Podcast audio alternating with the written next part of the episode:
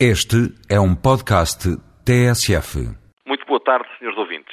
A propósito do Sr. Presidente da Câmara Municipal de Lisboa, voltou um pouco à baila a questão dos arguídos.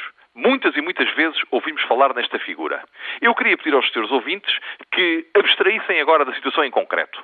Essa é uma questão política, com uma ponderação política eh, e que não é para aqui chamada.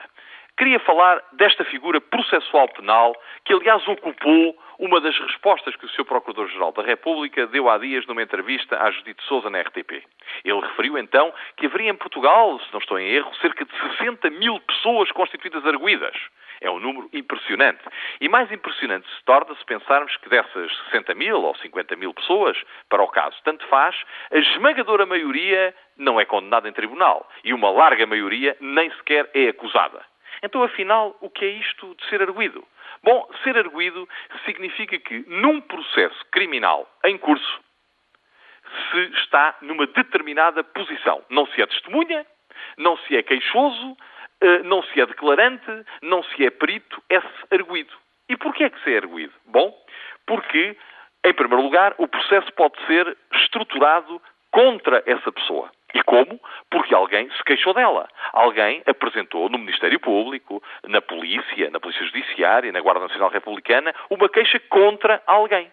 E, portanto, quando esse alguém se dirige para prestar declarações ao órgão de polícia criminal, deve ser advertido: olhe, este processo é contra si.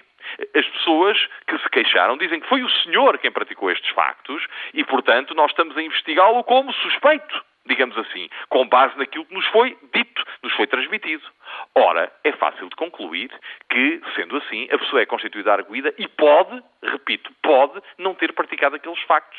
Ou só ter praticado parte deles, ou ter feito coisas semelhantes, mas que não são criminosas.